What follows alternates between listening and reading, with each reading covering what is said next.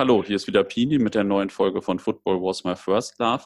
Heute geht es etwas pauschal gesagt um den modernen Fußball. Und zwar nehmen wir das Buch Kaufen Sie Ronaldo als Ausgangspunkt, das uns äh, die Kollegen vom Werkstattverlag zur Verfügung gestellt haben. Vielen Dank nach Hamburg. Und Sie haben den Autor auch gleich mit zur Verfügung gestellt. Vielen Dank auch dafür. Und ja, jetzt habe ich heute gleich zwei Gäste. Zum einen den Autor, zum anderen einen Leser des Buchs. Und ähm, ja, Mario, fang du doch mal an und sag mal ein paar Sätze zu dir. Was machst du so?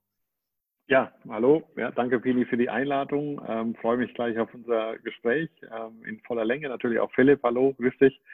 Ähm, ja, ich bin Mario Leo, bin Baujahr 1971, also jetzt äh, 49 Jahre alt, kein digitaler Native, ähm, aber beschäftige mich seit 2008 mit nichts anderem außer den digitalen Medien im Sport. Mhm. Ähm, das ist quasi von, ähm, am Anfang was eine mobile SIM, äh, SIM-Karte für Borussia Dortmund, das BVB Fanphone, weil ich ja großer Fußballfan war, leidenschaftlicher Fußballfan war, aber auch ein bisschen techie-nerdig äh, bin ähm, und das Technologieverständnis dahinter habe. Und ähm, fand, damals war Deutschland noch ein Flickenteppich. Also im Norden gab es die Lokalisten, beziehungsweise im Südwesten gab es die Lokalisten. In Hamburg war es MySpace, äh, Wer kennt wen, dann die StudiVZ, SchülerVZ. Mhm. Netzwerk. Also es war ein großer Flickenteppich bis 2010, 11, dann Facebook, Twitter, YouTube so ein bisschen die Dominanz übernommen haben und alles andere ein bisschen verdrängt haben.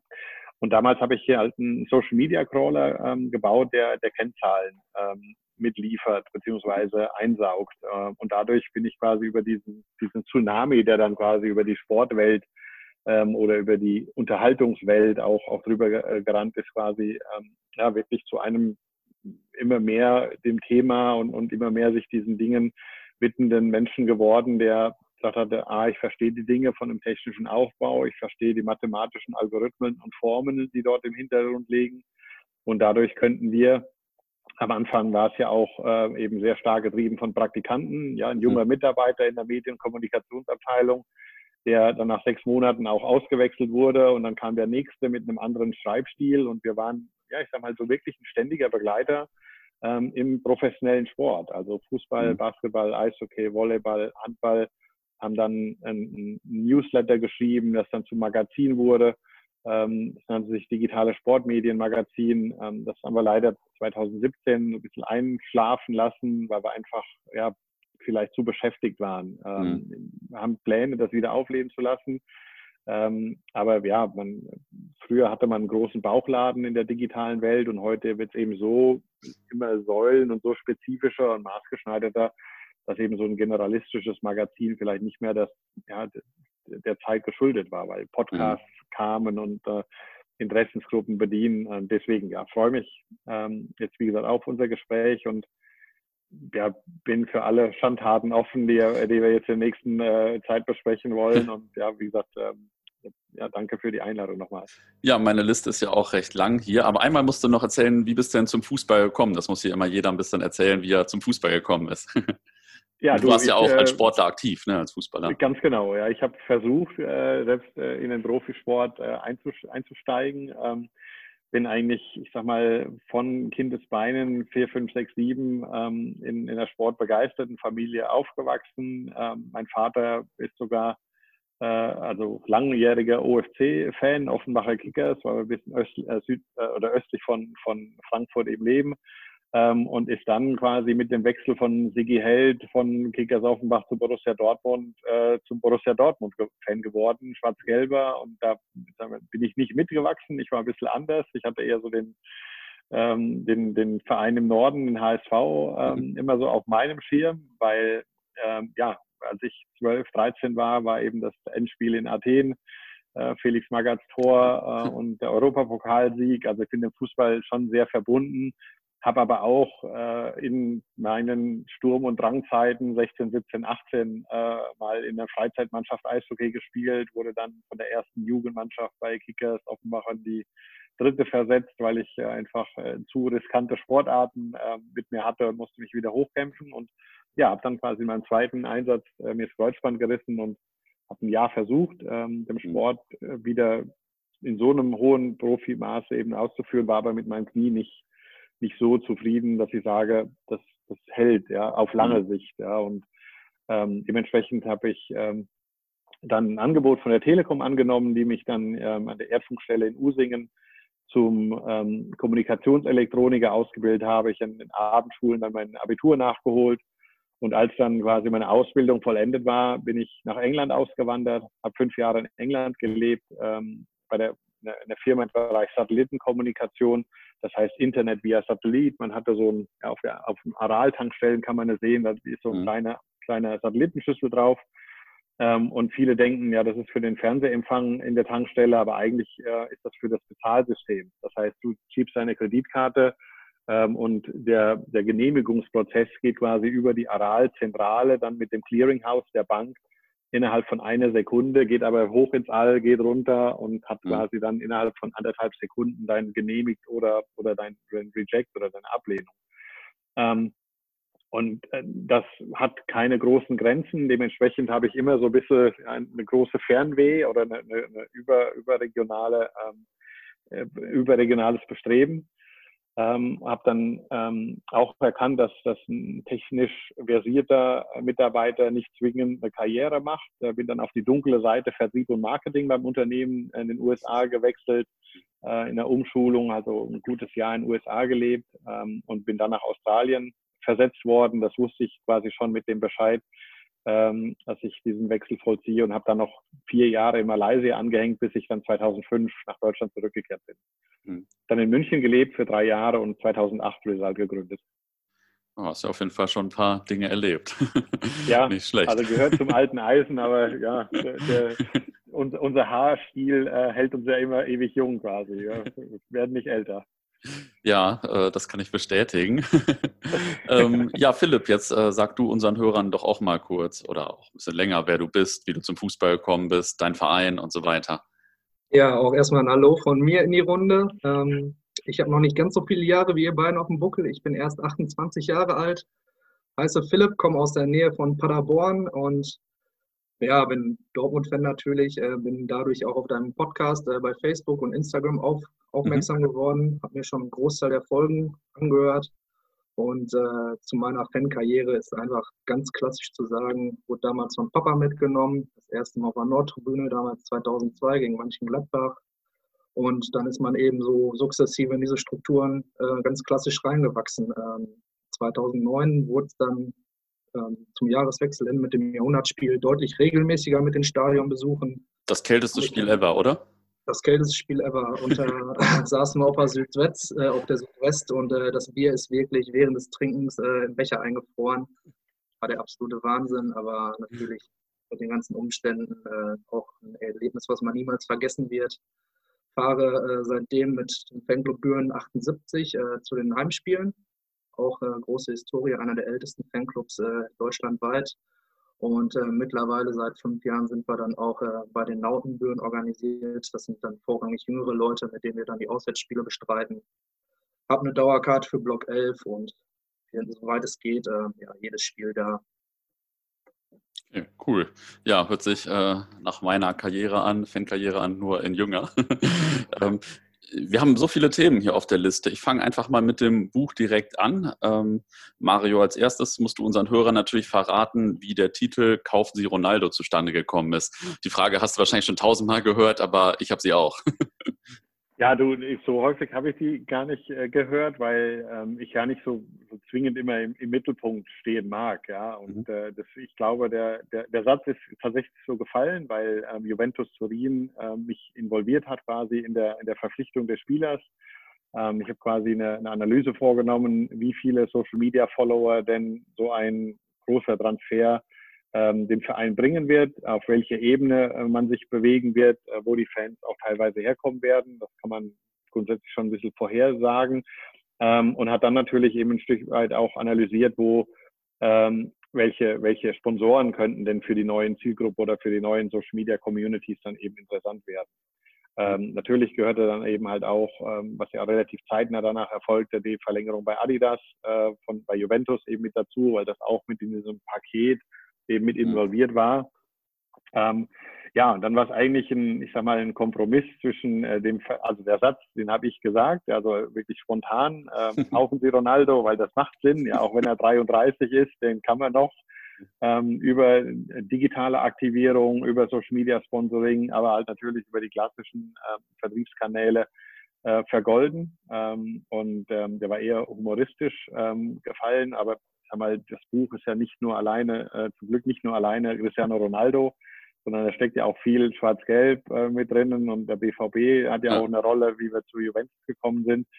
Ähm, und ähm, ich würde sagen, es war ein Kompromiss mit dem Verlag, der natürlich, ähm, ich sag mal, auch äh, natürlich einen guten Titel brauchte. Und äh, ja, ich glaube, wie gesagt, das ist ein, ist ein rundes Paket. Ähm, deswegen hat man dann so ein bisschen um den Untertitel äh, den Bogen geschafft, äh, wie, wie kann ich das verändern, mhm. äh, beziehungsweise wie kann ähm, oder welche Rolle spielen digitalen Medien. Mhm. Ähm, vielleicht kannst du noch ein paar Sätze zu den Social Media Dimensionen des äh, Ronaldo-Transfers sagen. Das war ja schon relativ krass. Also äh, hätte ich gar nicht so gedacht, ne, ehrlich gesagt. Ja, also das äh, war, war Wahnsinn wirklich. Es gab ja schon mediale Spekulationen ähm, und dann gab es eben, wie gesagt, auch die, die, die Börsendruck ähm, bei, bei Real Madrid, weil es ja auch wie Borussia Dortmund eben ein börsennotiertes Unternehmen. Das heißt, sie haben eine, eine Anmerkungspflicht und irgendwann war einfach, ähm, also Cristiano Ronaldo hatte Real Madrid informiert, dass er eben den Vertrag nicht verlängert. Und sie mussten quasi eine, eine Mitteilung ähm, machen, dass eben der Spieler den Verein verlässt. Mhm. Es gab noch keine Zustimmung von Juventus, dass Juventus quasi in dieser Verabschiedungsnachricht von Real aufgeführt wurde. Aber eigentlich war es, jedes Medium der Welt hat quasi darüber eben geschrieben. Ähm, und ähm, äh, Real Madrid hat quasi innerhalb von 36 Stunden etwa zwei Millionen Follower verloren über, über alle Kanäle, also hauptsächlich äh, Facebook, Twitter und Instagram. Ähm, und Juventus hat innerhalb von einer Woche, weil sie natürlich auch ihren Contentplan komplett umgestellt haben, also es fand halt nur noch Cristiano Ronaldo für drei, vier Tage statt, also der Medizincheck. Ähm, ja, am Anfang war es natürlich so, dass er das Bild, ähm, was ihr euch vielleicht erinnert, mit diesem neuen äh, Logo, also mit diesem Gefängnisdesign, wo eben Cristiano Ronaldo so ganz schwarz davor äh, gestellt wurde, weil das war, ich sag mal, aus der Not geboren, weil Cristiano Ronaldo zu dem Zeitpunkt eben auf einer Segelyacht äh, unterwegs war und gesagt hat, ja, Bilder von mir, Photoshop mag ich nicht so, lasst euch doch was einfallen, so ungefähr. Ähm, das heißt, äh, der Transfer war so ein bisschen am Anfang eben, bis er montags dann zum Medizincheck kam, habe das innerhalb, ich sag mal, von einer guten Woche ähm, etwa sechs Millionen Follower ähm, zu Juventus kamen, wobei mehr als äh, zwei Drittel äh, das Interesse an Cristiano Ronaldo höher war zunächst, als es bei Juventus mhm. war.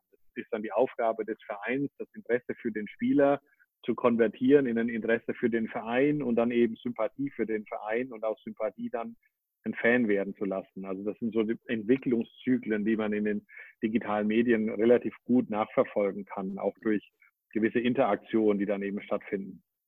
Und insgesamt hatte ich eben prognostiziert, dass innerhalb von acht Wochen circa zehn Millionen neue Follower auf allen Kanälen stattfinden und etwa nach sechseinhalb Wochen war das schon, schon erreicht. Also das war, wie gesagt, ein absoluter Tsunami, ähm, der dort da ist. Und ähm, dem Spieler ging es häufig, äh, also besonders Cristiano Ronaldo, der ist einfach getrieben eine Legende zu werden, dass er einfach äh, Mannschaften verändert ja, oder mhm. Mannschaften mhm. auf, auf ein internationales äh, Niveau bringt, um, um internationale Trophäen zu gewinnen. Das ist ein Riesenmotivator. Und er hat es ja bei Manchester United geschafft, er hat es bei Real Madrid sehr, sehr lange geschafft. Und er wollte sich halt beweisen, dass er halt auch diesen Unterschied auf europäischer Ebene halt auch Juventus bringen kann. Und dann wäre er wahrscheinlich der einzige Spieler, der in, in drei verschiedenen Ligen jeweils die Meisterschaft gewonnen hätte, den Pokal gewonnen hat und natürlich eben dann internationale oder europäische Meriten mhm. mit auf Vereinsebene noch gewonnen hat. Und das, das ist, ist eine unfassbare Motivation. Also das, das, und deswegen halt auch diese Sit-Ups und all diese Geschichten, die sich ja um ihn ranken. Ähm, der ist schon ja, getrieben, sich äh, ja, eine Legende, einen Legendenstatus zu erarbeiten, obwohl er, ich sag mal, schon sportlich eigentlich alles erreicht hat, was man erreichen kann. Ja. Ähm, ist es denn normal, dass bei so einem äh, Transfer, da es auch so aus Marketing-Sicht äh, so eine Überprüfung gibt, sage ich mal, so einen Check, ähm, okay, wir äh, kaufen Spieler X und dafür gewinnen wir so und so viele digitale Fans dazu oder so, oder so und so viele Trikots verkaufen wir auch vielleicht? Ja, mittlerweile schon. Ähm, also das ist in, in der Premier League wirklich gang und gäbe ähm, und auch schon, schon sehr frühzeitig. Also ich war 2014 oder war mit Result 2014 schon beim Mesut Özil Transfer von Real Madrid zu Arsenal ähm, involviert im Hintergrund und ähm, da hat Arsenals ähm, Marketingabteilung gesagt, ja, der, also da gab es ja, drei, vier Kandidaten, die sich für die Verpflichtung eben ermöglichten äh, und Arsenal ähm, Marketing und Vertrieb hat eben schon kommuniziert, dass äh, Mesut Özil Zugang zu einer Zielgruppe im, im islamischen Mittleren Osten, Türkei, Südostasien eben bringen kann, den kein anderer Sportler zu dem Zeitpunkt hatte. Ähm, und die Vermarktung eben da schon eine Rolle spielt. Ja, und ähm, mein Wolfsburg hat es ja dann, ich sag mal, auf, auf eine andere tragische Ebene mit dem chinesischen Spieler Xie ähm, ja mal durchgeführt, das eben nicht funktioniert hat, weil dort eben ein Trainer war, der den Spieler nicht, ja nicht immer beim Freundschaftsspiel mal fünf Minuten spielen hat lassen, ähm, während bei der PK der Vorstellung des Spielers, ich glaube, über 40 Millionen Chinesen äh, live dabei mhm. waren. Also das äh, hätte ein Riesenpotenzial. Also wir, ja, jeder hätte ein VW quasi gekauft, so ungefähr, wenn er gespielt hätte. Mhm. Ähm, also das spielt schon immer mehr in, in, in so großen Ebenen eine Rolle. Ja, und wenn man ganz kurz, wenn ich noch sagen darf, Neymar zum Beispiel, ja, der hat ja auch als Sportler das Ziel, weltbester Fußballer zu werden, ja, in diese Phalanx von Leo Messi und, und Cristiano Ronaldo einzubrechen oder durchzubrechen. Ähm, und deswegen ähm, hat er sich selbst und sein Management diesen Anspruch. Und wenn er dann bei, bei Barcelona noch nicht mal die Nummer drei in der Hierarchie ist als Spieler, mhm. muss er quasi den Verein zwingend verlassen unter allen Umständen, um sein ähm, Karriereziel quasi zu ermöglichen. Mhm. Ähm, und jetzt ist er unangefochten, ähm, sag mal, der Champ in, in Paris, ja, ähm, aber ja, hat halt ein sehr, sehr großes Makel, was den meisten Fußballfans natürlich nicht gefällt. Ja. Und äh, mhm. wenn er mal erwachsen werden würde äh, und sich auf seine Leistung konzentrieren würde, glaube ich, hätte er das Potenzial sicherlich. Aber wie gesagt, da spielen halt immer wieder andere Faktoren mit ein, ja. Aber das kennen wir ja auch in den 50 Jahren Bundesliga auch zu Genüge, dass nicht jeder sein ganzes Potenzial abrufen kann. Ja, ja, da ist er vielleicht nicht der Erste dann. ähm, ja, in dem Buch geht es ja viel um äh, digitales Business, digitale Fans, äh, Globalisierung und so. Philipp, wie ging es dir denn so als äh, klassischer Stadionfan des BVB, sage ich mal? Stadionfan äh, versus digitaler Fan ist ja schon manchmal ein bisschen ein Unterschied. Ähm, wir sind ja im Stadion im Zweifel auch immer eher ein bisschen kommerzkritischer. Wie ging es dir denn so beim Lesen des Buchs? Ja, es war auf jeden Fall eine ganz andere Warte, von der man äh, an den Fußball mal herangegangen ist. Äh, wirtschaftliche Basis verknüpft mit äh, technologischen Neuerungen äh, grundsympathisch war mir von Anfang an, dass äh, du immer noch äh, Fingerspitzengefühl bei Entscheidungen beweist und äh, nicht eben auf diesen Raubtierkapitalismus anlegst. Äh, sehen wir mal das Beispiel, dass eben dann äh, Mittelkreise nicht farblich äh, gefärbt werden oder dass man Social Media auch nutzt, so Beispiel AS Rom, um dann eben ähm, ja, Fahndungsaufrufe für verschwundene Kinder zu unterstützen. Aber letztendlich, wenn man uns vornehmliche Blickfang Ultra oder schwarzgeld.de liest, natürlich äh, Welten aufeinander. Es war ein großer Kontrast. Was sind dir so. Hatte, sorry, sag euch Mario. Ja, ich hatte, ich hatte Angst, dass ich wirklich zum, zum neuen Feindbild der Ultras werde, was ich gar nicht bin, weil ich bin auch wirklich ganz, ganz großer Fußballfan äh, und komme auch aus, aus der Fanebene und, und das Einzige, wenn du halt in dieser, in dieser Welt eintrittst und, und eine begleitende oder aktive Rolle spielst, verlierst du auch ein Stück weit diese, diese, dieses wirkliche Fan-Illusion. Ja? Das, mhm. Und ich habe es mir trotzdem beibehalten. Also ich bin euphorisch, sitze auch äh, im Wohnzimmer und, und schaue dann äh, Borussia Dortmund oder andere, weil wenn man gerade fünf Jahre eben das BVB Fanphone, das habe ich auch mit konzipiert gehabt, wenn man das, das entwickelt, dann vor Ort ist, ähm, das, ich habe ja auch nicht, nicht äh, untersagt, beziehungsweise nicht, nicht gezweifelt dran, habe selbst äh, das Produkt bei Spielen zu Hause verkauft und bin mit rumgelaufen, weil ich mhm. überzeugt war. Und dann hat man schon ja ein Stück weit ein großes Teil des Herzens äh, in Schwarz-Gelb, ja, weil, weil die Leidenschaft, äh, die Emotionen, die einem dort entgegenschlagen, das ist einfach wie ein Magnet, ja, der der dort da ist. Und deswegen, ich versuche, ähm, und deswegen sage ich, mir geht es ums Wertesystem. Ja, wir müssen auch in der digitalen Welt viele Werte hinterfragen. Und, und ich glaube, jetzt ja durch, durch ähm, Covid-19 oder Corona Ähm, ganz ehrlich, ja, also ich den Begriff Geisterspiele nutze ich gar nicht, sondern ich sehe das wirklich, ähm, das sind Rettungsspiele, ähm, die, die unsere Vereine retten, damit wir sie noch lange haben. Ähm, das mhm. mag zwar nicht auf, auf Bayern oder, oder Borussia Dortmund kurzfristig äh, zutreffen, aber für, für viele andere ähm, ist es wirklich ein signifikant oder die einzige Chance, ähm, im, im Spielbetrieb zu bleiben. Mhm.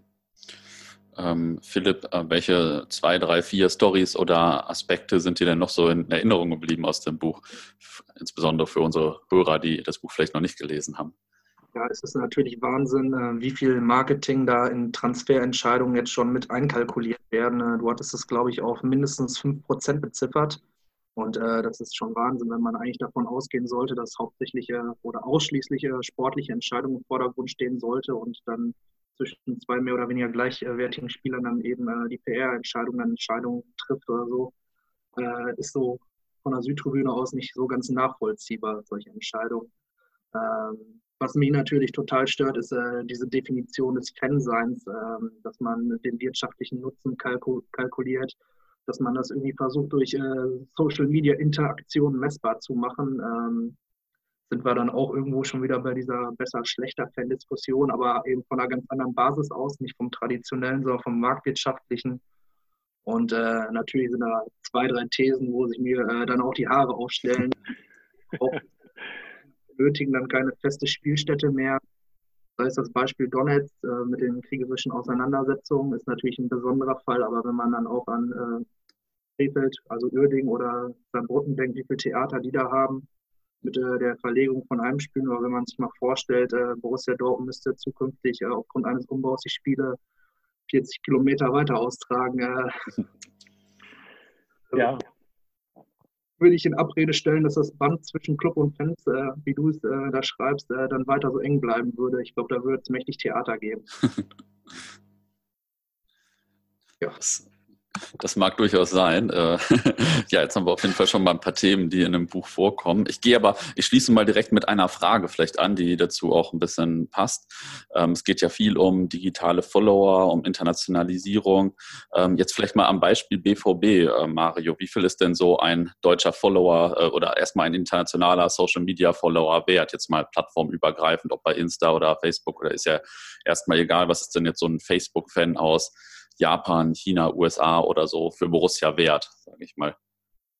Ja, also ich würde den jetzt nicht, nicht zwingend in, Anführungsstrichen. in, ein, in, in, ein, in ein Preisgemengelage äh, mhm. eben führen, ja, sondern das, das ist ja, das liegt ja drauf an. Also das, das gibt ja verschiedene Faktoren, die mittlerweile einspielen. Ja, die, die deutsche Bundesliga hat ja, hat ja auch Zielmärkte definiert, die hauptsächlich mhm. eben auf die Übertragungs, übertragenen Länder der, der Spiele ausrichten ähm, dem angekoppelt, beziehungsweise dem, dem on, on top hat eben auch Borussia Dortmund aufgrund von Spielerverpflichtungen in der Vergangenheit eben für sich auch eigene Zielmärkte eben definiert. Ja, und man sieht ja eben bei Twitter zum Beispiel seit zwei Jahren äh, Black Yellow, dass eben ganz speziell für den nordamerikanischen Markt dort, dort sehr viel ähm, Aktivitäten durchgeführt werden. Und so versucht man einfach eine Relevanz zu haben. Ähm, ich drehe mal ganz kurz in, in den Spieß um, beziehungsweise nicht mhm. den Spieß, sondern nur, nur, nur die, den Blickwinkel. Ähm, es gibt zum Beispiel den 25-jährigen indonesischen Fußballfan, der in, in, in seinen äh, TV-Sendern hauptsächlich dem großen europäischen Fußball folgt. Ähm, der eine 25-jährige Fußballfan hat eben nicht diese, noch nicht diese emotionale Bindung und folgt zunächst mal sieben europäischen Fußballclubs. Ja, einen in, in, in England, einer in Spanien, einer in Italien, einer in Deutschland, einer vielleicht noch in den Niederlanden. Ähm, und, und, und all diese, diese Clubs ja, sind quasi in, in der oberen Hälfte beziehungsweise in den Top 3 ähm, der Liga. Ähm, und, und dadurch entwickelt sich, hat man erstmal kein Alleinstellungsmerkmal, ja, weil all diese Mannschaften, die eben in den, in den Top 3 sind, haben die Möglichkeit, Titel zu gewinnen, ja, Trophäen zu gewinnen. Ähm, und, und durch diesen kulturellen Bedarf adaptiere ich meinen Content, um zu schauen, wie kann ich diesen, diesen Fan quasi einbinden, ob, ob, obwohl der, der äh, großen geografischen Distanz. Ähm, Im europäischen Spitzenfußball, zu dem der BVB sicherlich gehört, als ich glaube in der Social Media Tabelle Europa auf, auf äh, Rang 13, ähm, hast du im Moment 99 Prozent deiner Online-Unterstützer eben nicht im Stadion. Mhm. Ähm, und, und dementsprechend kalkuliert man ja auch ein Stück weit mit dem Fan im Stadion natürlich. Äh, man kalkuliert auch mit einer Stadionwurst oder mit ein oder zwei, zwei Bieren. Äh, und deswegen gibt es ja auch immer entweder der Vermarkter oder der Stadionpartner, der eben halt dann Erlöse garantiert. Das sind einfach immer Kalkulationsmodelle, die halt durchgehen. Ähm, und, und zum Glück ist es halt auch so, dass wir im Stadion, und das macht, da ist wirklich Borussia Dortmund für mich das perfekte Paradebeispiel, ja, weil ähm, in Amerika geht man ins Stadion, um die Kisscam zu sehen, um unterhalten zu werden, was auf der Bühne passiert. Und Borussia Dortmund hat ja jetzt auch eine WLAN-Infrastruktur schon längere Zeit im Stadion. Aber sobald der Anpfiff erfolgt, drosselt man die Geschwindigkeit, weil entscheidend ist auf dem Platz. Ja, die Leute sollen eben nicht an ihren Handys äh, rumdabbeln, sondern sollen das Spiel unterstützen und sollen das emotional begleiten. Ich war beim Halbfinale ähm, Arsenal gegen Atletico Madrid Halbzeitpause. Es gab keine Gespräche zwischen Sitznachbarn, sondern jeder hat sein Handy rausgekramt und hat ein Bild gemacht und nach in die Außenwelt geschrieben und sagt, hier bin ich. Ja, so ein bisschen eben diese Besonderheit. Ähm, und, und wie gesagt, da, da finde ich noch, diese, und ich bin da auch ein wirklicher Unterstützer und in, in, in, gibt da höchstes Verständnis für das Phantom in Deutschland. Ja, weil, wie gesagt, in, in anderen Ländern hat sich das eben verabschiedet. Nur warum die These dann eben so da ist, dass die Ultras aussterben, so als eine der Thesen, mhm. ist eben so, dass, dass der Nachwuchs, ja, also ich habe zum Beispiel auch, ja, mein, mein ältester Sohn ist 17, äh, mein jüngster Sohn ist 8, ja, den, den Achtjährigen, den habe ich emotionaler am Fußball als den 17-Jährigen, weil der eben durch Playstation, durch diese Online-Welten eben halt Zugang zum Sport hat, aber nicht unbedingt vor Ort sein möchte, obwohl er Stadionerlebnisse mag, aber nicht dauerhaft. Und da gibt es eben ganz, ganz viele Studien in den USA, die eben sagen, dass wenn ein 14-Jähriger zum ersten Mal ein Stadionerlebnis hat, dass er in seinem gesamten Sportfan-Dasein eben nur 70 bis 80 Mal ins Stadion geht. Geht aber ein Achtjähriger ins Stadion, dann ist das eben ein, ein Fünffaches von dem und der wird wirklich zu einem sag mal, Die Hard Fan, wie das die Amerikaner ausdrücken. Ja, der bleibt auch seinem Club sehr treu. Und wir haben einfach, wir, wir beobachten einen Kulturwandel durch die Digitalisierung. Das ist, ist so. Ja, diese Bequemlichkeitsfaktoren sind da. Wir schauen auf die Wetter-App und wenn wir eben, was weiß ich, in ein Stadion fahren müssen, wo es eben, wo wir lange Laufwege zum Stadion haben und es schüttet wie aus Kübeln, dann, dann überlegt man sich schon, boah, muss ich, ja, äh, muss ich mir das antun. Ähm, und, und deswegen ist das zum Beispiel eben so ein Faktor, wo ich sage, wir müssen auf, also das ist ja eine These, die halt auch pro des Fantums eben halt auch gilt. Aber ich habe halt, wollte den Finger so ein bisschen in die Wunde legen, dass die Bequemlichkeit der Jugend Nachwuchs zu finden für so, für so ein Fantum, weil man gibt viel im Sozialen auf, man gibt viel im Privaten auf, um quasi halt auch das Erlebnis zu haben, mhm. das Gemeinschaftserlebnis im Stadion. Ich glaube, das ist die größte Herausforderung, ähm, die, die eben in den nächsten drei, vier, fünf Jahren wirklich richtig einschlagen wird. Ähm, die halt dort, dort das eben zuführt. Und deswegen hoffe ich, ja, also das ist auch eine Hoffnung, dass es vielleicht nicht so kommt. Ähm, und deswegen muss man auch in, in, der These, würde ich mich freuen, wenn die eine oder andere These auch widerlegt wird, besonders was eben das Phantom angeht. Mhm. Ähm, genau, also ich, äh, das sind ja schon gleich mehrere Themen. Ich meinte das erstmal mit dem digitalen oder mit dem Wert eines digitalen Fans äh, ja. auf der anderen Seite der Welt, sage ich mal. Das ist für uns immer, glaube ich, ein bisschen schwierig zu verstehen. Ich kann mir das gar nicht vorstellen, dass dann auf einmal, dass sich das so lohnt, so viele Reisen in China zu machen und so weiter und so fort. Ähm, abgesehen von der Antrittsprämie und so weiter. Ich kann mir das immer noch das gar nicht aber, vorstellen, dass, dass sich da so eine Fanbase lohnt. Aber wahrscheinlich ist das so, ne? Sonst ja, würde man das nicht das machen. Ist, das ist wirklich so. Und deswegen, wenn du das, das Beispiel AS Rom, das ja auch im Buch aufgeführt ja. ist, ja, dass eben die Mannschaftsaufstellung in 18 Ländern mit 18 verschiedenen Sponsoren 18 ja, Mal vermarktet wurde.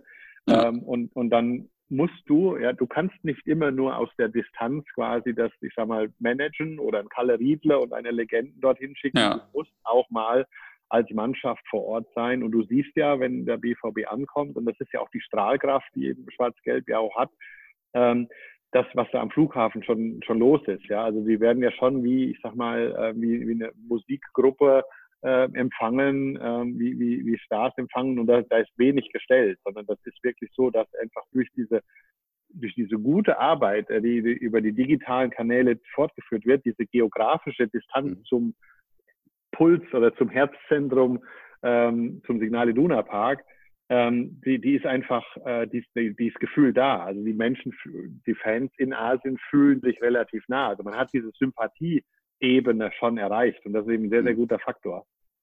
Ähm, eine Frage dazu vielleicht noch, ähm, inwieweit ist das denn, also gerade so im digitalen Bereich, dass die Leute ähm, Fan eines Vereins sind, sage ich mal, oder werden jetzt mehr Leute Fan eines Spielers und wechseln mit dem dann quasi auch den Verein, sage ich mal, oder vielleicht wie viel Prozent der äh, Fans sind mittlerweile eher Fan eines Spielers als eines Vereins?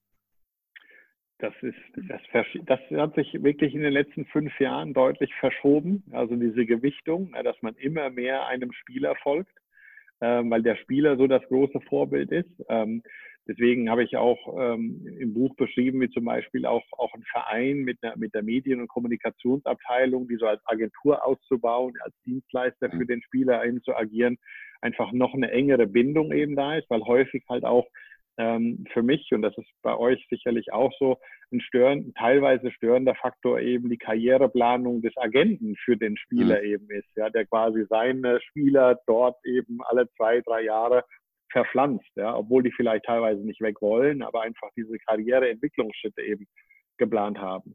Ähm, und, das war ja ähm, auch bei Mesut Özil ein krasses Beispiel in deinem Buch, ne? Also ja, Ganz genau, ja, ganz, ganz genau, ja. Und, und das sind einfach ähm, Dinge, wo die, die, die passieren, ja. Und ähm, ja, man kann, wenn man ganz, ganz krass, also wenn man boulevardesk werden wollte, kann man schon sagen, das ist schon eine, eine leichte Form von Menschen verschieden oder Menschenhandel, ähm, die dort von den Agenten ähm, teilweise betrieben wird. Und ähm, ich versuche auch ja, in, in meiner aktiven ähm, ähm, Einbindung oder Arbeit, meiner tagtäglichen Arbeit, die emotionale Bindung eines Spielers zum Standort zu, zu stärken. Mhm. Ähm, und, und damit einfach er sieht, ja, das Gras, das habe ich ja selbst erlebt, das Gras ist immer grüner auf der anderen Seite. Man fühlt sich immer, ja, mhm. da möchte ich gerne hin, da möchte ich hin. Man weiß gar nicht, was man wirklich in seinem Umfeld einen, einen Stellenwert hat oder was man geschaffen hat an, an Freiheiten bei seinem Arbeitsplatz. Man ist immer so ein, ein Getriebener, der, der Dinge erreichen möchte. Und ähm, ich glaube, da muss einfach eine, eine Reflexion auch stattfinden. Und ähm, ich hoffe, ja, dass eben jetzt durch diese Pandemie natürlich halt auch die Möglichkeit geschaffen ist, gewisse Rahmenbedingungen ähm, anzupassen. Mhm. Ähm, weil besonders schwierig ist halt immer, wenn externes Geld ähm, in, in den Wirtschaftskreislauf äh, implementiert wird und dadurch eben dieses, dieses, diese Spirale sich immer schneller dreht. Das ist ein großer, großer Risikofaktor. Ja, aber äh, also kann, kannst du sagen, in welchen Ländern oder also ich, ich sag mal, in Deutschland sind ja die meisten Älteren, sage ich mal, noch Fan eines Vereins. Ist das in anderen Ländern anders schon oder, oder kommt das bei der jüngeren Generation mehr, dass man äh, mehr Fan von Marco Reus als von Borussia ist? Ist das so zu beobachten oder? Das ist so zu beobachten. Ich würde ich würd im Moment sagen, dass es wirklich so von drei, vier, 25 Jünger schon passieren kann. Also international mhm. definitiv. Ähm, und, und dementsprechend werden Stars schon, schon wirklich gehypt. Ja, also wenn mhm. du jetzt ähm, in China zum Beispiel den BVB eben äh, agieren siehst, dann ist es schon sehr Marco Reus lastig oder Mats Hummels lastig. Ja, und mhm. auch der, der Wechsel eben äh, Bayern Dortmund, Dortmund Bayern. Ähm, war jetzt nicht so, so negativ, weil er einfach äh, die, die, Strahlkraft hat und die Bekanntheit eben hat. Und deswegen muss man schon als Club wirklich ähm, auch, auch die Spieler bewusst auch einsetzen. Also das wird auch in den Spielerverträgen mittlerweile auch immer, immer ein wichtiger Grund, dass mhm. man dort auch, auch Marketing, Dienstleistungen für den Verein erfüllen muss, um eben als Person dort ja das, das, ich sag mal, das Gesicht der, des, des BVB zu sein. Deswegen kann man wirklich auch froh sein, dass es so Spieler wie Marco Reus gibt, die sich mit dem Standort ja, identifizieren, ähm, weil, weil das, das gibt die Kraft, ja, weil äh, eine Geschichte jetzt ja für Neymar oder so, wo eben wirklich, ja, wo, wo Wirtschaftlichkeit ja über allem steht, so ungefähr, ähm, das ist schon, schon schwierig. Ja. Aber wenn ich jetzt, wenn wir auf die Insel schauen, Manchester City, ähm, hat ja jetzt keine große Tradition, hat dann eben den Nachteil eines internationalen Eigentümers und dann stehst du zum Beispiel in den Social Media Kanälen fest, dass dort vielleicht, dass im Moment von der Social Media Community nur etwa zwei Prozent in England sind, also 98 hm. Prozent sind internationale Fans und Follower.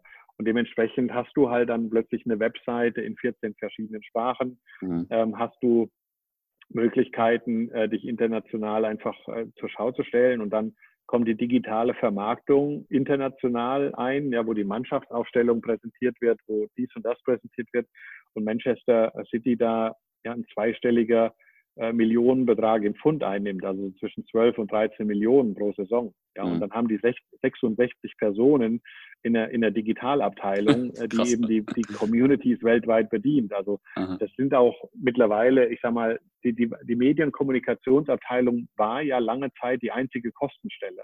Mhm. Ähm, weil, weil Ticketing verdient Geld durch den Verkauf von Tickets, Merchandising verdient häufig Geld durch den Verkauf von Merch. Marketing, Vertrieb verdienen Geld durch Partner und Sponsoren. Die Mannschaft kostet sehr viel Geld, aber wenn du die TV-Geldentwicklung eben siehst, ist es immer noch ein, ein Profit-Center, wenn man die, die TV-Ausschüttung quasi auf, auf, die, auf die Mannschaft auslegt. Das heißt, man verdient da auch Geld.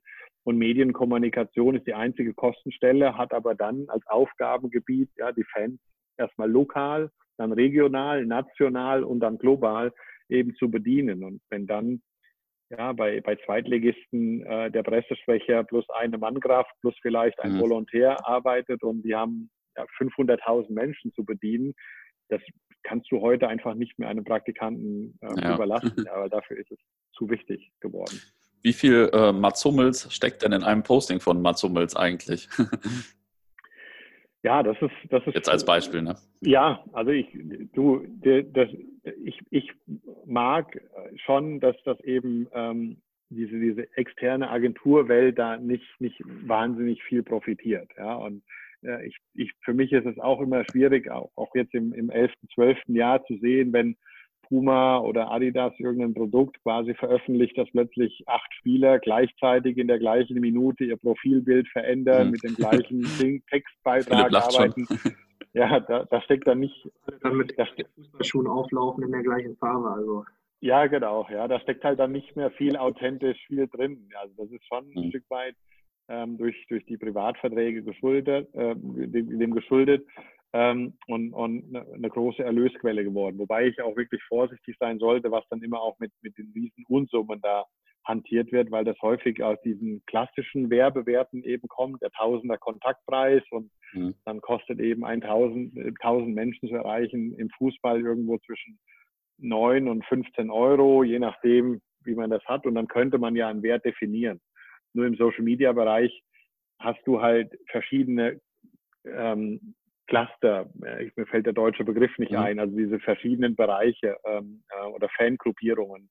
Mhm. Ja, derjenige, der nur Teil der Wertegemeinschaft sein, woll, äh, sein möchte, jeder, der, der an, an, jedem Beitrag interagiert, die kann man dann schon ein Stück weit bewerten. Ähm, und deswegen ähm, lege ich immer einen großen Wert, dass es authentischer Content ist. Ähm, und deswegen hoffe ich, arbeite ich meistens oder gerne mit Spielern, die ihre Kanäle selbst bedienen. Die eher nach dem Posten dann auf, auf meine Dienste zurückgreifen, sagen, hier schau mal, wie sich die Diskussion entwickelt, weil mhm. Krisenkommunikation, man, man kann Krisen oder man kann Shitstorms sehr früh erkennen, ja, und, und, ähm, und eigentlich fängt die Arbeit eines einer wirklichen Social Media, guten Social Media ähm, Beraters genau da an, wenn der Spieler das veröffentlicht hat, ja, was daraus passiert. Und vorher gibt man natürlich eben Hinweise, du, ja, das könnte in der Auslegung Sache auch völlig falsch interpretiert werden. Mhm. Da gibt es ja auch unfassbar viele Beispiele. Also eher schützend und begleitend. Das so, so ich, sehe ich persönlich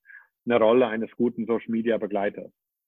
Wie, ähm, wie ist das eigentlich? Ich kenne das jetzt so aus anderen Fällen, dass man so AB-Tests macht und dass man zum Beispiel zehnmal das gleiche Posting macht, nach fünf Minuten guckt, welche, auf welches wird am meisten reagiert, also immer mit kleinen Abwandlungen äh, und dann nimmt man eigentlich nur das Beste. Gibt es sowas bei Fußballern oder bei, bei Fußballvereinen auch schon so AB-CD-Tests, sage ich mal?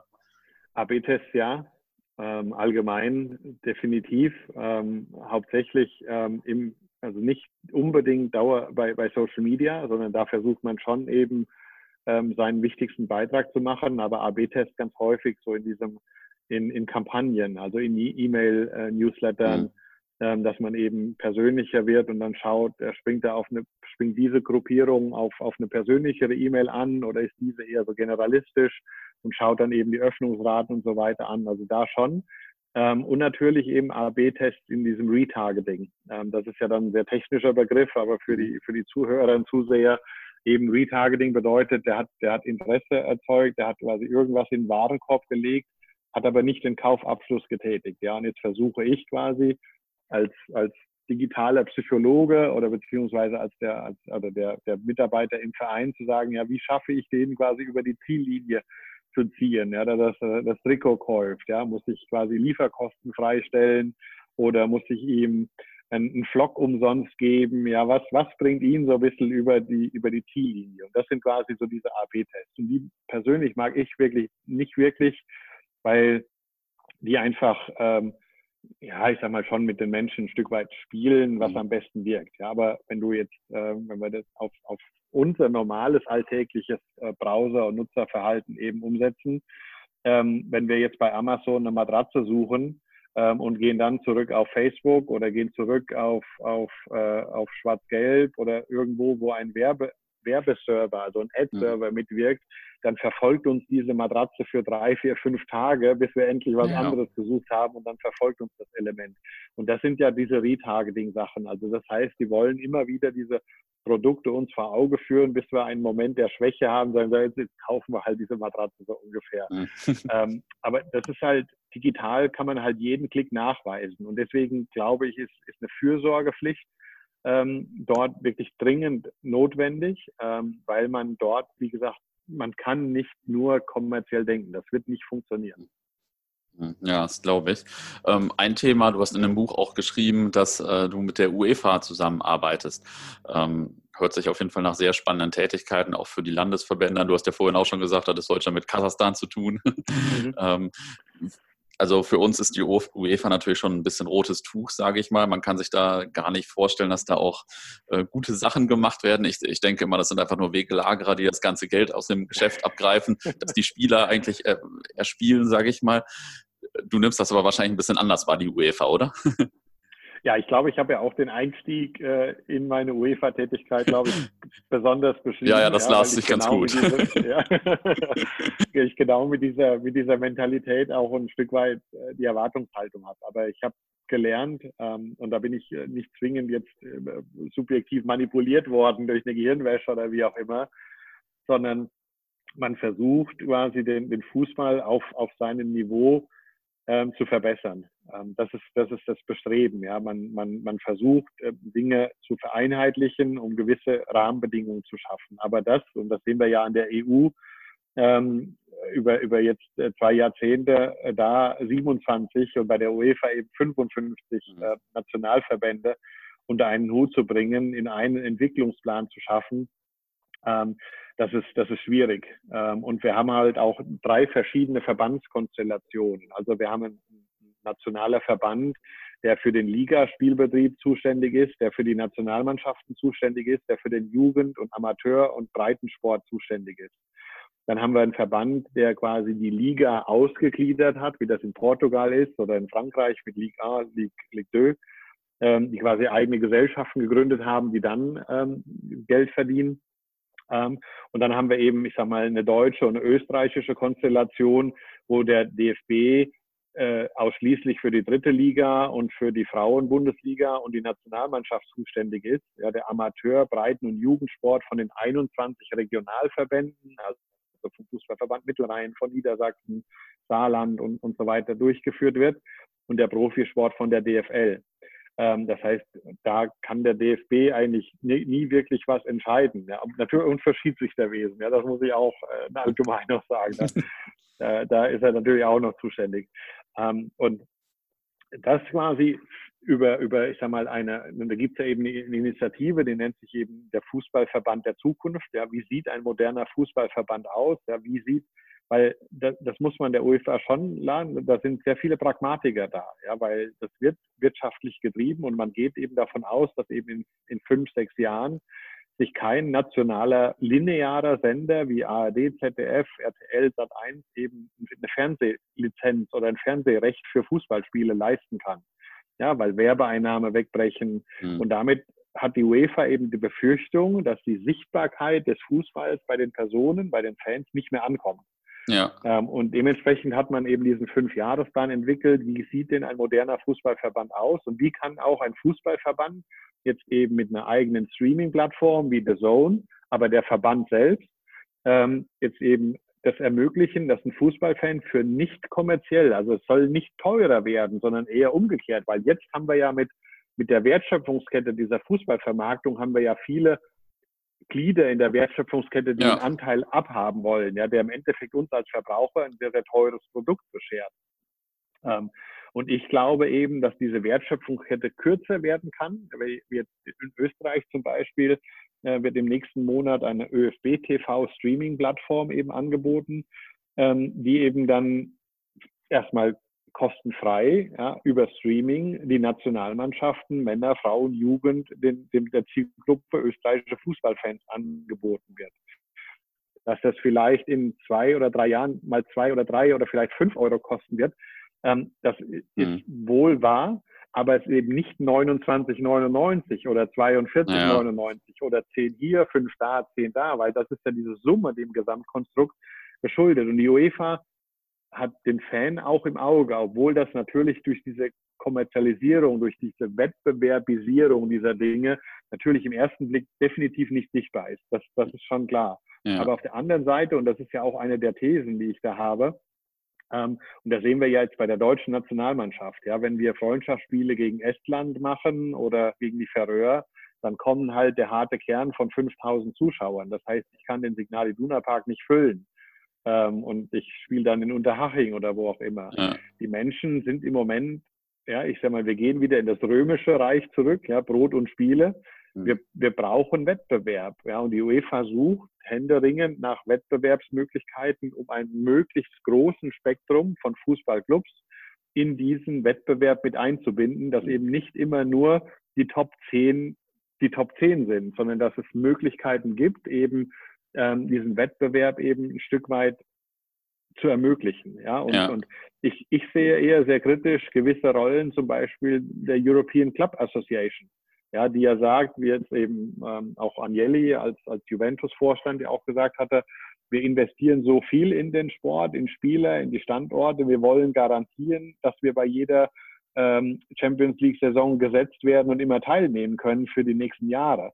Mhm. Und da sehe ich auf Clubseite so ein bisschen die Befürchtung, dass quasi so dieser Geldtropf da immer wichtiger wird. Und das, das ist einfach, und das, das, da sehe ich die UEFA schon so ein bisschen halt auch manchmal, wie häufig eben die Medien, die Medien treiben Themen voran und man ist so ein Getriebener und man versucht nach Lösungen, aber der Finger wird eigentlich immer nur dorthin gezeigt. Und das versuchte ich so ein bisschen im Buch nur mit einem anderen Blickwinkel zu ermöglichen. Bin aber auch bei dir, wie gesagt, ein dritter europäischer Wettbewerb für Kommerzialisierung ist ein rotes Tuch, klar.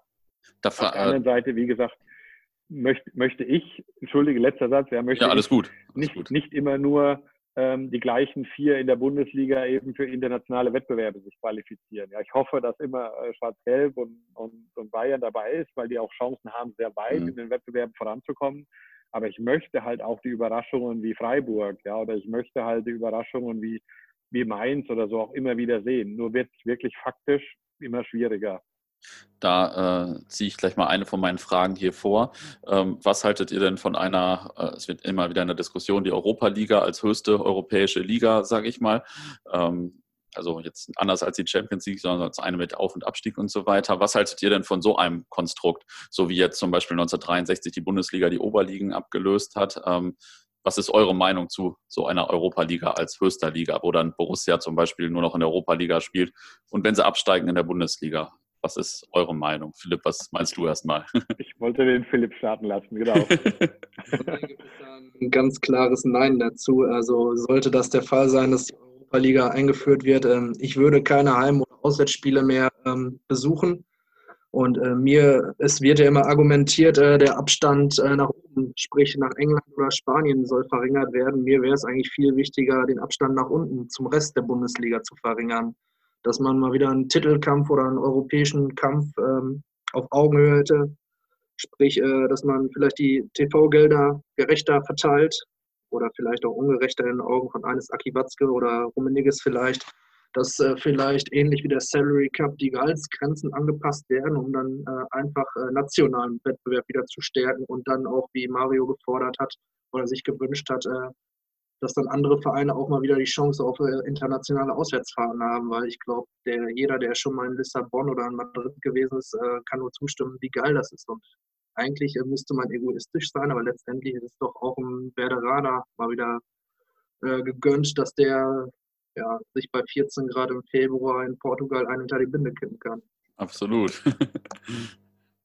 sich die Bremer ja. Kollegen auf jeden Fall auch sehr freuen. Was meinst du denn zu dem Thema?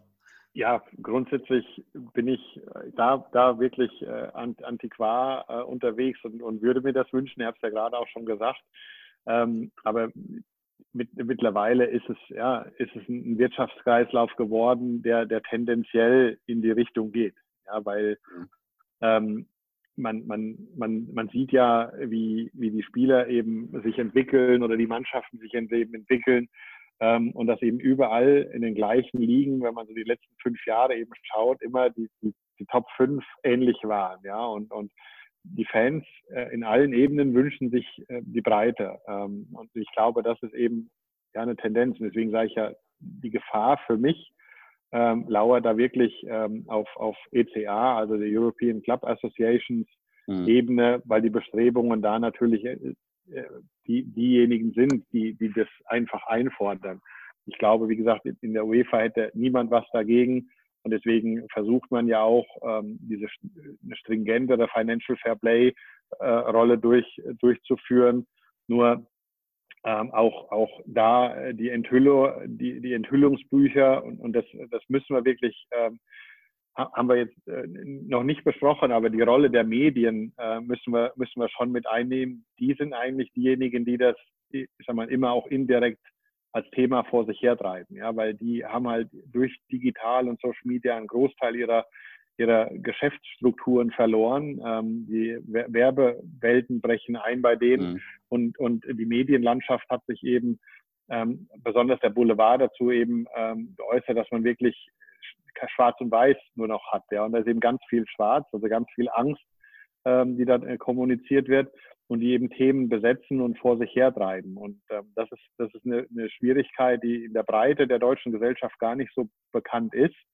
Ähm, aber, aber wie gesagt, die, die setzen den Wind na, auf Themen, ähm, die eben da ähm, Ablage, äh, äh, Klickzahlen für ihre Webangebote oder eben Abverkauf ihrer Produkte eben ansetzen.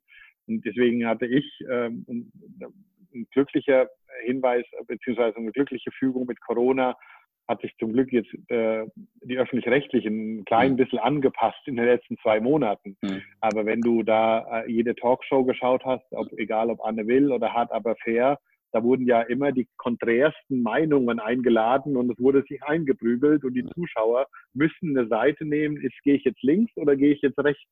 Ja, und dann plötzlich trifft dann zwei Wochen später die Diskussion auf, wir haben keine Mitte mehr.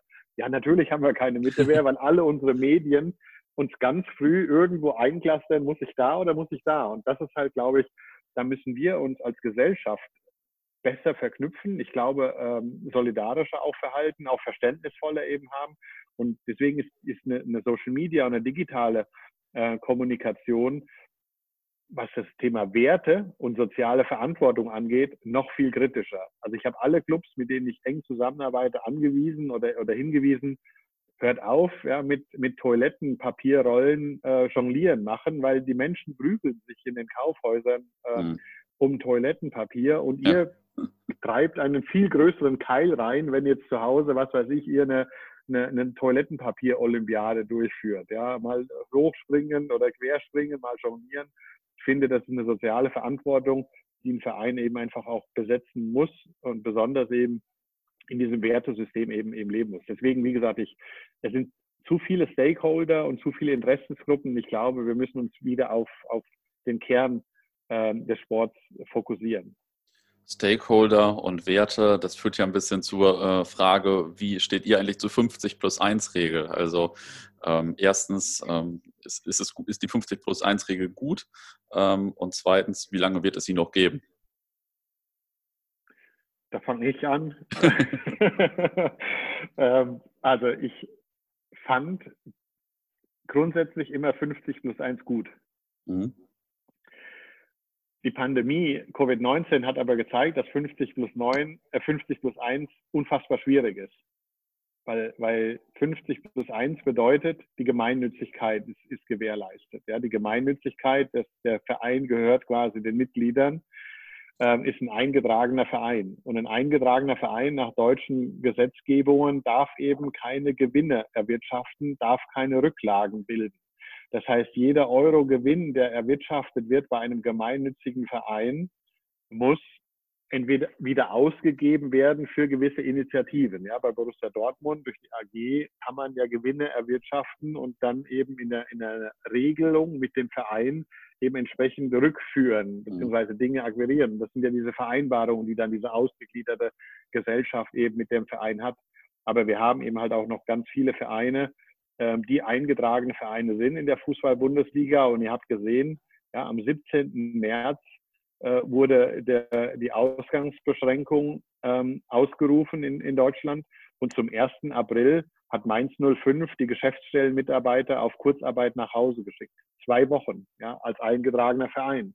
Und du hast quasi keine Möglichkeiten, solche, solche Dinge eben aufzuführen.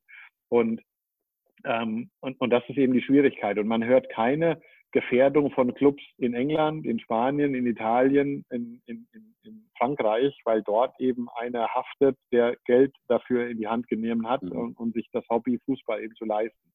Also ich glaube, es muss ein Mix werden ähm, und ich glaube, es müssen die Lizenzbedingungen angeschärft werden. Aber ich befürchte, ähm, wenn es kommerzieller wird, der Sport, und die, die, die Tendenz zeigt dahin, dass es kommerzieller wird, muss irgendwann in den nächsten drei Jahren 50 plus 1 fallen. Also muss oder wird? Denkst du auch, das wird auch passieren? Ich glaube, muss. Ja, um, um, um eben die Möglichkeit zu haben für die deutschen Clubs. Also ich hm. glaube, muss. Ähm, aber wie gesagt, ich bin da, das ist nicht, das hm. ist nur im Moment eine situative Meinung, ja. um, um die Wettbewerbsfähigkeit des Fußballs zu machen. Grundsätzlich bleibe ich Fußballromantiker und, und hoffe, dass es bleibt, aber die Tendenzen. Deswegen habe ich auch gesagt, die Tendenzen weisen darauf hin, mhm. dass es eher schwieriger wird als, als nicht. Ähm, aber wie gesagt, das, da, da bin ich nicht in, Bord. Vielleicht in Prozent, wie viel, äh, was glaubst du mit einer Wahrscheinlichkeit von wie viel Prozent ist, gibt es in drei Jahren noch 50 plus 1 in Deutschland? Ich würde es mit 20 Prozent bewerten. Hm. Ah, okay, krass. Da sehe ich schon äh, Stirnrunzeln auf dem anderen Bildschirm. ja, Philipp, was ist deine Meinung? ja, du halt wirtschaftliche Argumente ins Feld, ähm, die natürlich alle betriebswirtschaftlich nachvollziehbar sind. Aber ich bin halt auch jemand, der kein Problem damit hätte, wenn dieser Kommerzialismus, äh, wenn diese Blase implodieren würde ähm, wurde ja von vielen ins Feld geführt, das Argument, der Fußball würde sterben. Äh, ich sehe das eben total konträr. Der Fußball würde nicht sterben, sondern eben der Profifußball würde sterben. Fußballer würden sich an jeder Straßenecke erneut finden und es wird auch Leute mit Talent geben, die sich dann auf der Basis des Ligensystems wieder nach oben kämpfen würden. Daher ähm, sollen meinetwegen die Vereine eben pleite gehen ist zwar sehr polemisierend, aber ich bin ganz klar dafür, die 50 plus 1 Regel beizubehalten oder von mir aus auch gerne noch nachträglich zu verschärfen, dass eben äh, Konstrukte aus, äh, aus Leipzig oder Betriebssportgemeinschaften wie Wolfsburg oder Leverkusen dann eben verschwinden oder gesprochen haben, habe ich noch gar nicht angesprochen. Das sind ja keine ähm, Mannschaften, die die Liga bereichen, äh, bereichern. Es würde in meinen Augen sportlich und fantechnisch langweiliger, wenn die 50 plus 1 Regel fällt da braucht sie auch Hertha BSC oder äh, Mainz 05 keine großen Chancen ausrechnen. Wenn 50 plus 1 kommt, dann äh, werden die Investoren zu Borussia Dortmund oder Bayern München gehen, aber mit Sicherheit nicht ins Mittelmaß der Liga. Und die Schere würde dann noch weiter auseinandergehen. Man hätte zwar vielleicht wieder Anknüpfungspunkte an die internationale Spitze, aber auf die kann ich auch gerne verzichten, wenn im Gegenzug dann halt die Vereinsseele und die Tradition ausverkauft wird. Mario, glaubst du auch, dass es dann eher so, äh, ja, dass das in Deutschland sich vielleicht noch mehr auseinanderziehen würde, weil eben alle Investoren zu Bayern und Dortmund gehen würden? Oder, oder siehst du die Gefahr nicht so? Nee, das glaube ich, das sehe ich nicht so. Mhm. Ähm, und, und wenn man eigentlich sieht, ähm, Bayern hat ja eigentlich schon eine, eine, grundsätzliche Investorenstruktur, ja, mit, mit Allianz, mit Adidas, mit Audi als, als Gesellschafter. Ähm, ich glaube, die würden, die würden ihr Engagement leicht ausbauen, um auch international noch ein bisschen mehr fest, festzuzurren, ja, die Produkte, die sie eben anbieten. Und das hat eben Bayern auch sehr schlau gemacht. Ja, also Adidas hat ein Interesse, ihr Produkte global quasi an den Mann zu bringen und der FC Bayern emotionalisiert seine Produkte. Audi hat äh, global ein Interesse, seine Autos zu verkaufen und der FC Bayern emotionalisiert den Audi. Ähm, und genauso eben Allianz möchte seine Versicherungen weltweit vertreiben. Also die haben ja eigentlich schon so ein Stück weit eine Struktur geschaffen und sind da auch, wie gesagt, prädestiniert. Ähm, ich möchte da viele Beispiele dagegen ähm, setzen. Ähm, in Frankreich gibt es Clermont, ja, gibt's, gibt's, äh, ja, man, man, man führt zum Beispiel Girondin zurück aus der Tradition durch jetzt den neuen Eigentümer hin ja, zu der Tradition. Ähm, ich glaube, das sind ja, das sind ja diese Leitplanken, von denen ich gesprochen habe, die, die eben in den Lizenzen und so weiter zugeführt werden. Es hat halt durch, durch ganz viele ähm, teilweise unverschuldete äh, Macht und, und Befindlichkeiten und Eitelkeiten, ganz viele Traditionsclubs eher diese, diese schlechte Führungskraft äh, dazu geführt, dass sie quasi zu dem ja. gekommen sind, wo sie hingekommen sind. Und, und äh, eine Wirtschaft, eine, eine wirtschaftlichen Rahmen zu setzen, äh, weil ich 100 bis 200 bis 300 Millionen und mehr im Jahr umsetze, braucht eben halt auch wirtschaftliche Befähigungen. Und deswegen ist ein Investor eigentlich für mich dafür da, und das kann man ja auch festsetzen in den Rahmenbedingungen, die man da einsetzt. Ein, ein, Investor muss dafür da sein, einfach nur einem Club eine Stabilität zu gewährleisten. Und dann glaube ich, ist die Schere machbar, dass sie nicht größer wird. Und die Attraktivität, das dürfen wir ja nicht vergessen. Ja, also warum finden äh, mittlerweile, also wir haben jetzt, ich glaube, in den letzten äh, fünf Wochen ähm, drei Handball-Weltmeisterschaften zugeordnet bekommen, weil Deutschland als, als Standort für, für Events ein perfektes, äh, eine perfekte Lokalität ist oder ein perfektes Land ist. Mhm. Und deswegen glaube ich, wir, wir, wir in, in unserer Demokratie haben wir, haben wir viele Möglichkeiten, Dinge zu beeinflussen. Es müssen nur die Leitplanken anders definiert werden. Und dann glaube ich, wird die Schere nicht größer. Und da würde ich wirklich jede Diskussion auch mit, die wird emotional geführt werden. Aber ich, ich weiß, bei der Ausgliederung beim VfB Stuttgart war ich sehr eng dabei, ähm, habe die sehr lange begleitet. Ich habe die Regionalversammlungen begleitet. Und wenn die Menschen in einem Raum waren, man sachliche Dinge auch natürlich dann auf Papier ihnen gezeigt hat, dass es genauso umgesetzt wird, gab es, ich glaube, eine Zustimmung von 83, 84 Prozent für die Auslesung. An einem Zeitraum, wo man nie gedacht hatte, mit so einem starken Ultra und mit der Cannstatter Kurve und alles, mit so einem riesen Rückhalt, der dort auf den Fans war, haben die Fans gesagt, ja, ja, um den VfB, ja, mit den jetzigen neuen Leitplanken, die in der, in der, in der, in der Ausgliederung geschaffen wurden, ähm, ist, ist die Möglichkeit gegeben. Und wie gesagt, es braucht, ähm, es braucht Vernunft, ähm, es braucht auch, auch viele Eingeständnisse auf beiden Seiten. Die Diskussion wird emotional sein, aber es braucht diesen medialen, gemeinschaftlichen Effekt. Ähm, und dann kann das äh, erfolgreich werden. Ja, und wie gesagt, da glaube ich, äh, dass das, und das hört man ja auch immer mal wieder, dass, dass ähm, eben die Standorte von der Infrastruktur auch mitberechnet werden. Und da haben wir einfach in Deutschland weit in der Bundesliga die absolut beste Infrastruktur.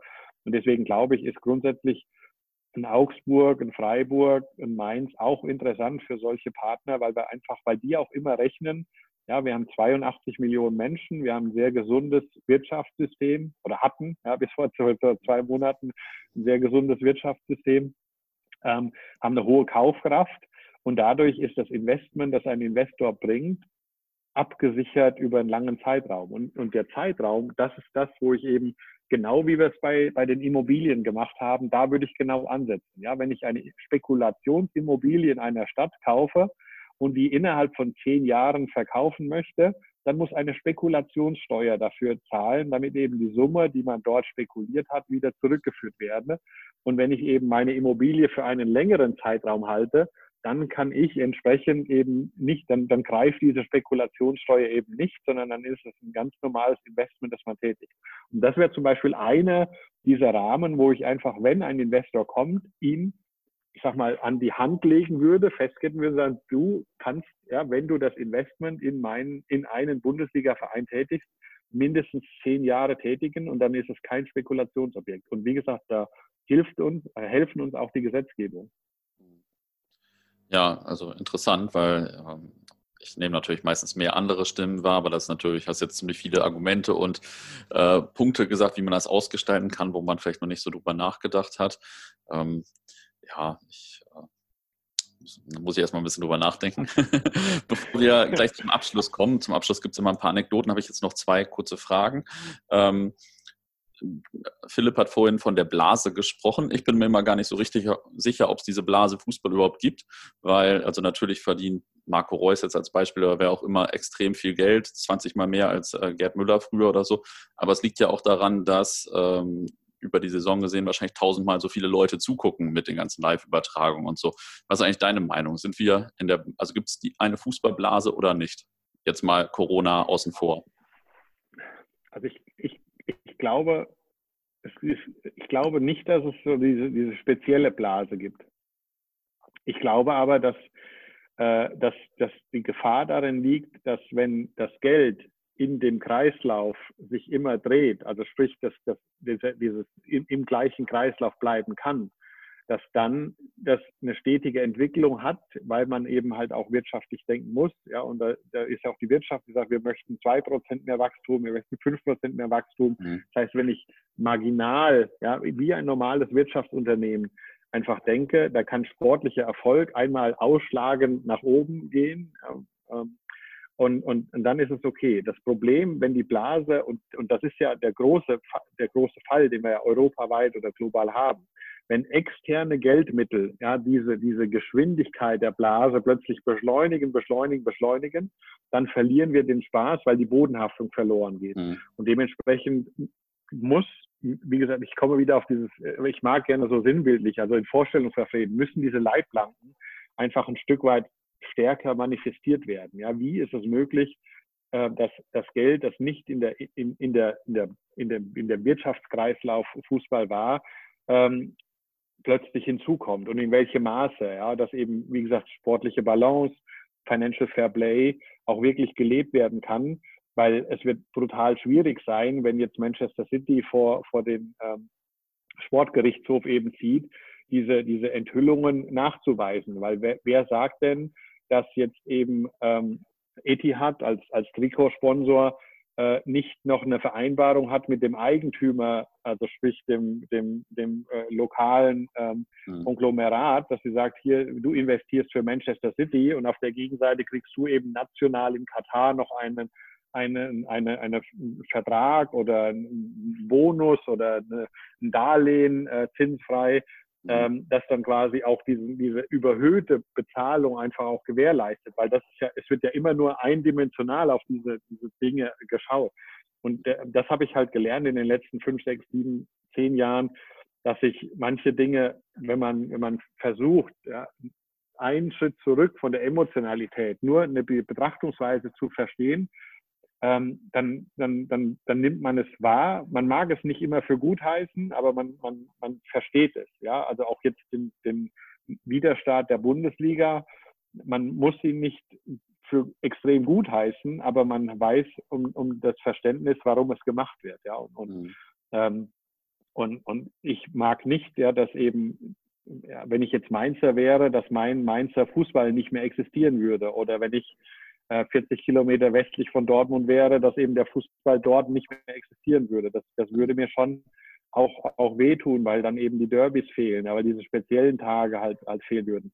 Dementsprechend, wie gesagt, es, es, es braucht diese Vernunft, ähm, diese, diese Leitplanken zu manifestieren, ja, dieses, dieses Ding zu kontrollieren, ja, und, und ähm, und, aber das ist allgemein ein weltweites Phänomen. Ja, da haben wir Klärverkäufe an Banken von Dingen, also Dinge, die wir halt nicht erklären können. Ja. Ähm, und, und ich glaube, die Wirtschaftskraft beziehungsweise diese Marktwirtschaft, die wir haben, braucht durch diese globale Strahlkraft, die jetzt auch die digitalen Medien auch mitbringen, braucht, braucht stärkere ähm, Werte, sprich stärkere Leitplanken, stärkere Ge Gesetzgebungen vielleicht. Hm. Ja, ist auf jeden Fall äh, hier auf, auch ein großes Thema, denke ich auch. Ähm, du hast vorhin zwischen, also relativ am Anfang noch schon mal gesagt, dass du glaubst, dass die Ultras vielleicht aussterben. Das ist ja auch eine deiner Thesen. Ähm, vielleicht kannst du das noch mal ein bisschen ausführen für unsere Hörer, warum es einige von ihnen bald nicht mehr gibt. also nein, etwas übertrieben formuliert, aber äh, du hast ja gesagt, äh, es, also es es wird schwieriger, Stadionbesucher anzuziehen, die Ultras haben ein Nachwuchsproblem und so. Vielleicht kannst du da noch mal zwei, drei Sätze zu sagen. Genau, das ist ja das, was man eben beobachtet im jugendlichen Bereich. Und ich glaube, das ist eben äh, nicht nur, nicht nur ein regionales Phänomen, sondern, sondern auch ein globales Phänomen. Ja, das, der, äh, unsere Kinder ähm, haben mit, mit dem Einzug der digitalen Welt, des Smartphones, des Tablets, äh, der Streaming-Dienste einfach ein unfass, denen ist nicht mehr langweilig. Ja? Die, die haben ein unfassbares Übersättigung an, an Informationen, die haben eine unfassbare ähm, Bequemlichkeit, was, was Dinge zu bekommen eben da ist. Und ähm, denen fällt dann, ich sag mal, auch ein, Gang zum Einkaufen äh, schwer, ja, weil sie Dinge plötzlich bestellen und Lieferandos zu der Haustür bringen. Also die haben eine hohe Komfortzone und eine hohe Bequemlichkeit. Und ich glaube, das ist eben, was, was so 16, 17, 18, 19 heranwächst, in vier, fünf, acht, neun Jahren eine hohe Schwierigkeit eben in der, in, ich sag mal, in der Akquise von, von Nachwuchs, ja. Und wir alle, also da zähle ich mich wirklich dazu, der erste Stadionbesuch war eben mit dem Papa oder mit dem Onkel oder mit, mit, mit, mit befreundeten Familien. Ähm, ähm, ich muss meinen 17-Jährigen schon, schon manchmal zwingen, dass er mit ins Stadion kommt, mhm. aber äh, meinen Achtjährigen nicht. Ja, weil der sagt, der ist, der ist froh, qualitative Zeit mit Papa zu verbringen, ja, und, und Spaß zu haben. Ähm, aber der 17-Jährige, wenn man das so zwei, drei Jahre wegen der beruflichen Belastung ein bisschen außer Acht lässt, das ist schon schwierig, ihn dann wieder, ich sag mal, aus dieser, aus dieser Bequemlichkeit heraus, boah, ja, müssen wir 500 Meter laufen nach hier und dann 500 nach da und dann stehen wir auf dem Parkplatz eine Stunde rum, weil wir, weil wir Westbad parken und dann kommen wir nicht raus, weil wir zwei Stunden erstmal alle Fußgänger eben rauslassen müssen.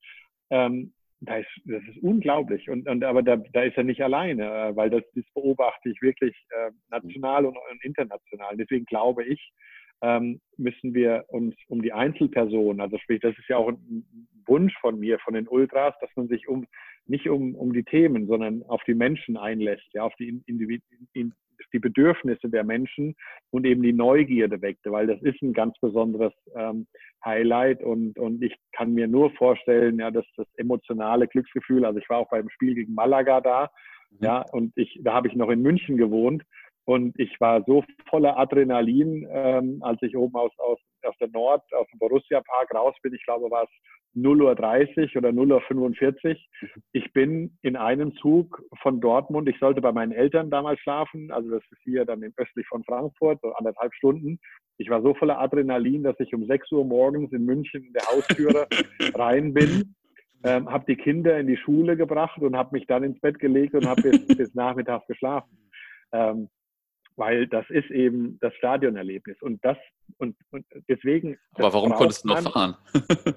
Kleiner Spaß. Ja, aber das ist das, ja, das, liegt, das stimmt. Äh, aber da, ich, da bin ich ein sozialer. Nein, nein alles gut, war nur ein Spaß von mir. Dass ich eben fahren musste. ähm, ja, aber, das, aber wie gesagt, das, das, und deswegen glaube ich, wie gesagt, wenn, wenn man auf die Einzelperson rangeht, ja, und die Bedürfnisse dieses, dieses, dieses Gemeinschaftsgefühls hm. Ähm, eben schafft, und da ist eben Dortmund so besonders, ja, und deswegen glaube ich, wenn ich die These jetzt bestätigen würde, wäre vielleicht der Ultra in Dortmund wahrscheinlich der letzte Dinosaurier, der ausstirbt, ja, weil, weil einfach dieses, dieses Süd einfach so eine enorme Strahlkraft hat. Aber stellt euch vor, ja, in, in, in Augsburg oder Mainz oder, oder, oder Freiburg oder selbst Bremen oder so, die, wenn du halt irgendwann dann nicht mehr diesen sportlichen Erfolg hast, dann, dann, dann kommt die Frage auf, warum machen wir das? Mhm. Ähm, und, und das sind so die ersten Momente, wo man dann agieren muss. Ja, nicht reagieren muss, sondern agieren muss. Wie kriegen wir das, dieses, dieses, diese Vision am Leben gehalten? Und das hoffe ich, dass sie möglichst lange da ist. Ähm, aber wie gesagt, die Gefahr in der Bequemlichkeit haben wir. Sorry, zu lange gesprochen, aber es nee, nee, alles gut. Alles gut, das ist ja sehr interessant und äh, ja, ich bin ja gespannt. Im Moment kann man sich das vielleicht noch gar nicht so richtig vorstellen, aber äh, wir können natürlich auch beide zum Beispiel noch die Zeiten, wo es bei McDonalds einfach noch die Stadion, die Südtribünenkarten mit dazu gab. Nicht vielleicht keine Südtribünenkarten, aber die Stadionkarten zum äh, Mac-Menü irgendwie noch dazu gab, weil die Nachfrage halt vielleicht gerade nicht so hoch war. Ne? Also das äh, ist ja auch gar nicht so lange her und ähm, von daher ist das also, und deswegen hoffe ich auch, und, und, und, ja, und deswegen hoffe ich auch zum Beispiel, dass die Bundesliga eben nicht so wird wie jetzt zum Beispiel die Premier League. Ja? Also Arsenal, mhm. das Emirates Stadion sind 30 Prozent der Tagesbesucher internationale Touristen, mhm. ähm, die quasi eben ähm, das Erlebnis Emirates durchhaben wollen. Ja? Und, und deswegen der Stadiontourismus, das ist für mich so ein bisschen, wo ich sage, da verliert diese Eigenidentität eben so. Ja? Und FC Bayern muss ja auch ein Stück weit was tun, um sein Stadion ähm, immer zu befüllen, dass man eben aus, aus, der ganzen, aus der ganzen Freistadt quasi die, die Leute eben zum Stadion eben bringt. ähm, auch nicht ganz so einfach. Ähm, mhm. Und deswegen, wie gesagt, ich hoffe, dass wir das möglichst lange halten. Aber wie gesagt, ich habe da ein bisschen Bauchweh und Bauchkribbeln, mhm. dass eben die Bequemlichkeit in, in, in, der, in der Jugend oder in den, in den äh, Teenager, die wir jetzt eben heranwachsen, einfach sehr, sehr hoch geworden ist. Mhm. Ja, ja, ich Pini schon im Vorfeld erzählt, dass ich äh, dieses Semester ein ähm, Seminar mit Fußballbezug an der Uni belege. Und da kann ich dir vielleicht so ein bisschen die Zweifel zerstreuen. Also es war immer so, wenn äh, neue medial, mediale Techniken äh, auf den Markt kamen, sei es früher das Radio oder dann später das Fernsehen, dann gab es immer einen kurzen Knick in den Zuschauerstatistiken. Es hat sich aber dann nach der Etablierung immer gefangen. Klar, Social Media oder so ist jetzt äh, noch was Tolles, Neues, Aufregendes. Äh, in ein paar Jahren wird Virtual Reality mit Sicherheit auch eine Rolle spielen, aber letztendlich, und das äh, stellt man jetzt auch gerade in der Quarantänezeit deutlich fest, äh, der Mensch ist dann doch ein soziales Wesen, der den sozialen Austausch braucht, der Interaktion, der Emotion braucht. Und gerade da ist Fußball perfekt geeignet, um die Leute zusammenzubringen, um zu emotionalisieren. Man hat die Katharsis, Brot und Spiele. Ähm, deswegen ähm, würde ich da deinen Thesen erstmal entgegentreten. Ich glaube, man wird immer noch ganz lange ähm, zumindest gefüllte Kurven haben, um eben dieses Gemeinschaftserlebnis am Wochenende zu haben, den Ablenkung vom Alltag und das Ausbrechen, die Freiheit einfach. Da müssen wir auf jeden Fall mal in ein paar Jahren äh, unsere nochmal sprechen und unsere Thesen gegeneinander halten. Zum Abschluss gibt es in dem Podcast immer, muss jeder Gast immer eine lustige oder interessante oder beides äh, Anekdote aus seiner Fußballkarriere, Fankarriere, wie auch immer erzählen. Ähm, ja, ihr dürft euch aussuchen, wer anfängt. ja, gut. Die beiden betroffenen Kumpels werden mich wahrscheinlich dafür steinigen, dass ich die Geschichte. okay. Also, ähm, weiß nicht, ob du bei der legendären Sonderzugfahrt nach Augsburg dabei gewesen bist. Äh, ich nie mit dem, mit dem Sonderzug. Nee. Jedenfalls äh, ging es ganz schön hoch her, auch bei uns im Abteil. Und äh, einer, der erste, die erste Anekdote, der junge Herr ist, äh, glaube ich, ähm, erdkundlich nicht so ganz be bewandert. Wir fuhren eben den Niederrhein runter und er sagte jedes Mal, äh, wenn ich jetzt eine Burg sehe, dann trinke ich einen Schnaps. War nur blöd, dass es dann halt alle vier Minuten so weit war und er beim Vorspielbeginn gar nicht in Bayern. die Lichter aus und äh, der zweite Kollege ähm, ja, war nach, nach Rückankunft, nachdem wir 1-0 in Augsburg verloren hatten, dann eben noch schnell pinkeln auf der Toilette, die direkt neben unserer Abteil war. Und normalerweise äh, gingen die Türen immer leicht auf. Ich weiß nicht, warum, wir behagte es und er schmiss sich dann mit Gewalt dagegen, wollte, dass das Ding aufgeht, hatte aber dann nicht bedacht, dass wir noch im Bahnhof stehen und dass die Zugtüren offen sind und fand sich dann nach seiner Befreiungsaktion dann plötzlich auf den Gleisen äh, am Bahnsteig wieder. wieder rein und wusste auch gar nicht, wie ihm geschehen ist. Ähm, das sind dann so Kleinigkeiten, die einfach Auswärtsfahrten und speziell solche Sonderzugfahrten ausmachen und trotz der Niederlage war es dann ein sehr, sehr toller Tag. Ja, nicht schlecht. Äh, jetzt bin ich auf deine Anekdote gespannt, Mario. Boah, also da könnte es wirklich äh, schon ziemlich viele geben. Deswegen würde ich vielleicht äh, das, das Freundschaftsspiel von, ähm, von Malaysia, also der malaysischen Nationalmannschaft gegen Manchester City, äh, Manchester United äh, 2001 in, in Kuala Lumpur eben erwähnen. Ja, also das war, äh, ich glaube, der erste Asienbesuch von, von Manchester United ähm, Stadion äh, füllte, sollte quasi 80.000, also äh, hat einen Status oder eine Kapazität von 80.000 Zuschauern. Ihr könnt euch vorstellen, ähm, das waren nicht 80.000 eben da, sondern gefühlt 155.000. Mhm. Ähm, ich habe äh, meine, meine Buddies auf dem Weg zum Platz verloren. Ich war, ich glaube, Mittel, Mittelrang äh, sitzend äh, gebucht äh, mit einem Ticket und habe quasi ja, gefühlt die Südtribüne so ungefähr dann gestanden, äh, das ganze Spiel und habe dann das T0 ähm, verfolgt. Also war ein großartiges Erlebnis, aber total sehr völlig unstrukturiert, völlig chaotisch, ähm, aber ein unfassbares Glücksgefühl, das erlebt zu haben. Also das war, ja, das ist eine, eine unglaubliche Geschichte. Ja, das kann ich mir vorstellen. Da wäre ich auch gern dabei gewesen. Cool, dann äh, sage ich euch beiden mal vielen Dank für eure Zeit und äh, ja, Mario, schreib vielleicht noch mal ein zweites Buch mit deinen ganzen Anekdoten dann. Also ich würde es auf jeden Fall lesen. Ja, ich wollte ein zweites zu Corona schreiben und das dritte dann mit den Anekdoten vielleicht. Okay, aller guten Dinge sind drei, würde ich sagen.